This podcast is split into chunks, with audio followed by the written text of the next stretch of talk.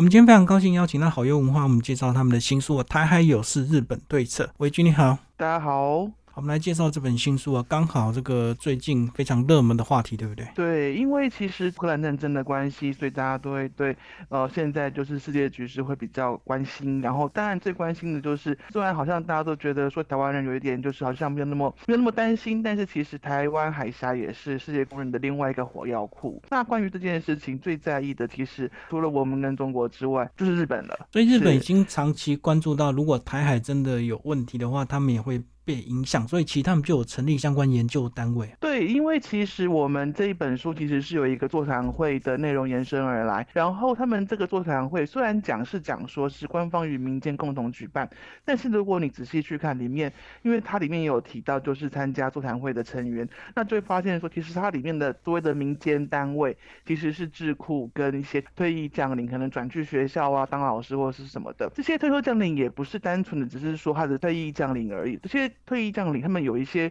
还持续是在就是军事相关的学校教书，而且他们本身都是军阶非常高，然后非常核心的将官。然后除此之外，我们还有一位作者是日本官房前副长官，因为走向下就是官房长官嘛，官房长官这个单位里面的副长官。嗯，所以这本书可以说，虽然他讲说是呃官方跟民间共同合办这个座谈会，但其实它的官方色彩是非常浓的。所以说他们研拟四套剧本、四套可能性，然后做一些些这个兵推。对，他们在这个座谈会当中，他们先用就是假定就是台海真的发生战争，那会以什么样一个模式进行？包括最近新闻上很很热门，大家都在聊的，譬如说认知战，譬如说通信战，譬如说之前我们新闻有提到说，哎。海底电缆被划断了，在看到这个新闻的时候，就有一点，哎，这个场景、这个设定书里也出现过。它的目的是什么？它就是要切断台湾对外的联系呃联系功能。所以其实这本书它的剧本非常非常写实，写实到有一点就是哇，这些事情就是感觉上他们已经想得非常完整，然后设想到说选举可能会发生什么事情，然后舆论上会有什么样的就是作战策略，就是两方会有什么样的作战策略，然后包括到后面如果真的开战的话，会有什么样的状况发生。那我们比较陌生的部分是说，通常我们在聊呃台海问题的时候，都只会聊台湾跟中国的状况。嘛，对不对？这本书它有趣地方在于说，因为它是日本人写，这些当当时参与就是座谈会的人，他们都是军方相关人员，不是智库就是将领，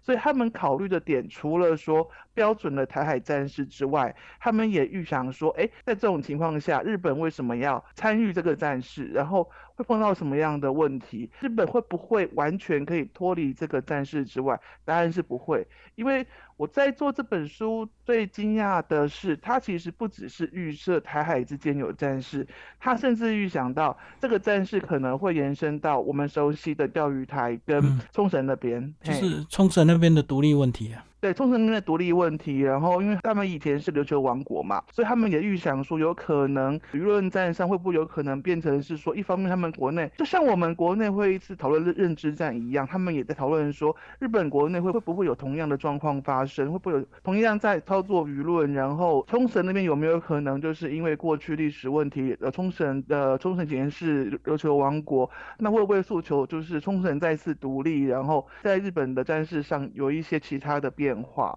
那所以这本书其实我在读的时候是觉得说，他其实已经做了蛮完整的预想，是说这四套剧本其实已经从台湾一直延伸到美国跟日本会有的反应，甚至包括他们认为韩国可能会有什么样的反应，都已经就是在座谈会当中很写实的呈现出来。好，那接下来我们就来讨论这个四套剧本的可能性啊，这个从一开始的灰色地带到越来越。严重，对，因为他一开始他是预想说，可能是一个有一点像是我们现在的情况，好像各种舆论战正在发动，然后海底电缆线被剪断。好像仿佛有事，好像没有事那种概念。那这部分他们在讨论的时候会比较困扰的一点，就是在这个时候，包括他们也觉得日本国内在应对这样的灰色地带上可能会有很多难处，也包括他们要处理自己的舆论问题。不像很多人可能有听过所谓的日本宪法第九条的问题，就是日本基于就是在二战进行，所以二战之后就是在美国主导下，他们的新宪法其实是完全否认国家的交战权，然后武力权。等等的四种权利。那所以我们会看到这四位作者的头衔，他们从前的将官头衔并不是军队的将官，而是自卫队的。对，所以这一部分对他们来讲，几个困扰的点就是第一个，他们的自卫队在宪法上并不视为军队，所以他们也在后面的剧本提到说，这样的问题就是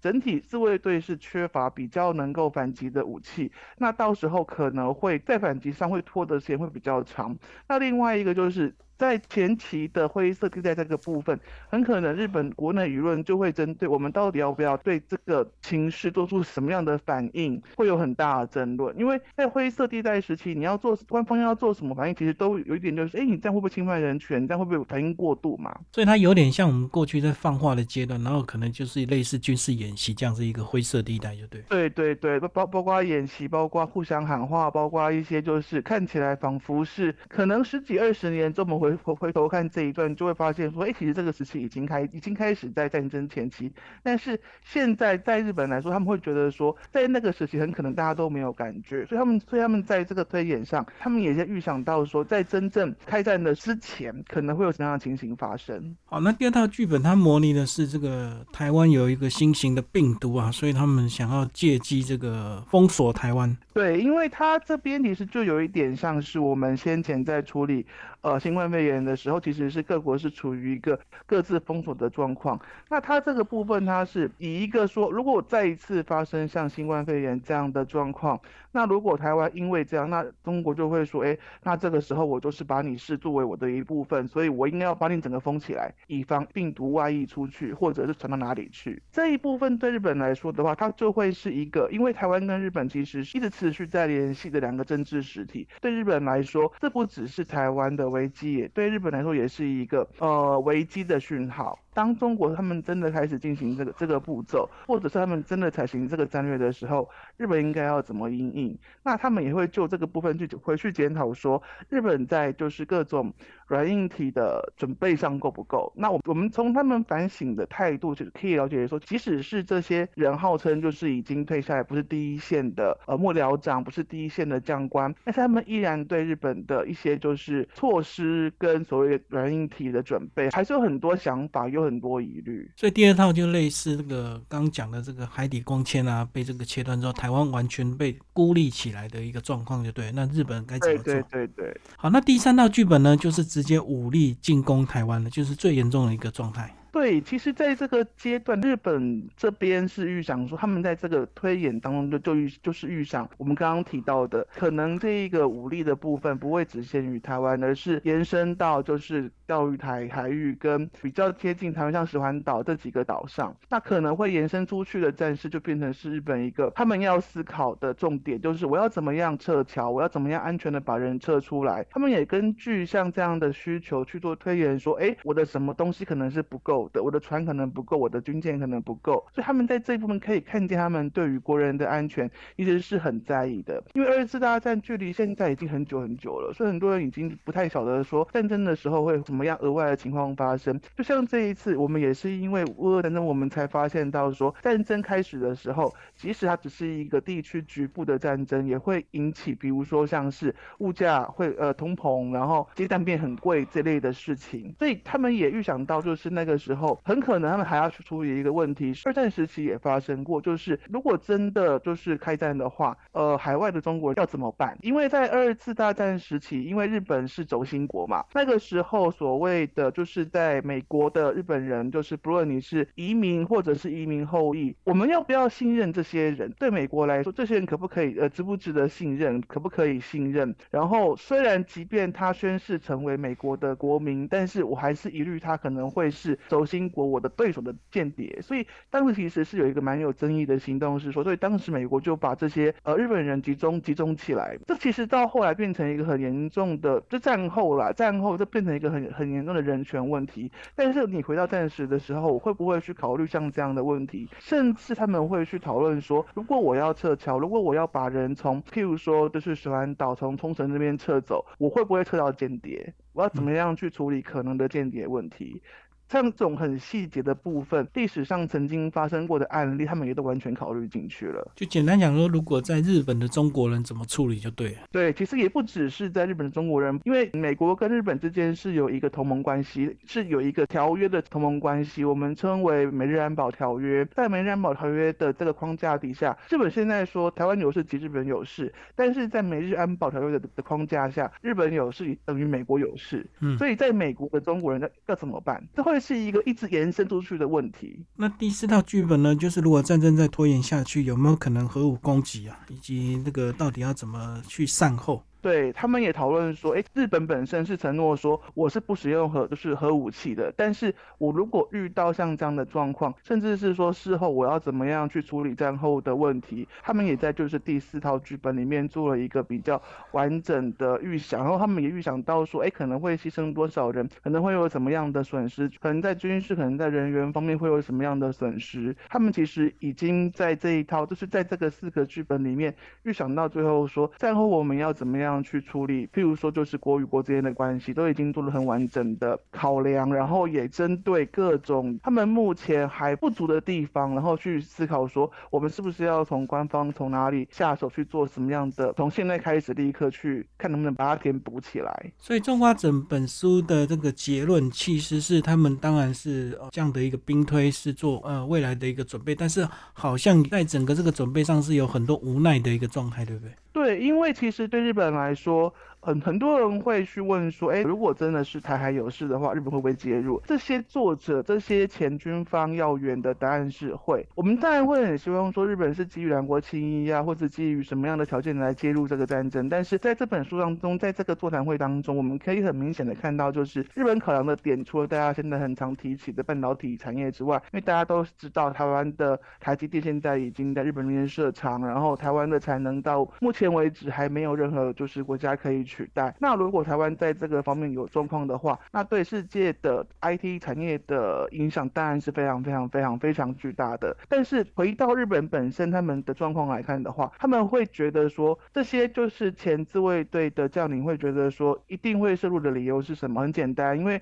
一旦台湾海峡内海化，很多资源都靠国外补给国外输入、国外进口的日本跟韩国会受很大的冲击。对，还有第一岛链的一个问题啊，变成说这个 台湾海峡变成内海的话，他们会非常的经济损失。对经济损失的问题，然后包括第一岛链上，然后台湾会变成一个军事基地了。譬如说，他们认为说，如果真的产生武力冲突，然后呃中国这边拿到上风的话，他们是蛮强烈的认为说，钓鱼台跟水环岛应该是守不住，然后应该会被占领走。那像这样的情况下，那那要怎么办？你要对国民交代，但是你也有战略上的考量。然后在这些地方上，日本日后要怎么去应应？所以他们在结论上其实是蛮强烈的建议说，就是是一定要很积极的协防，然后也要考虑到日本本身可能也会被攻击，然后攻击的形式可能不只是军事上，也有可能是认知上或者是 IT 上，各种形式的战争形态都是有可能的。所以主要是日本离台海太近了，对不对？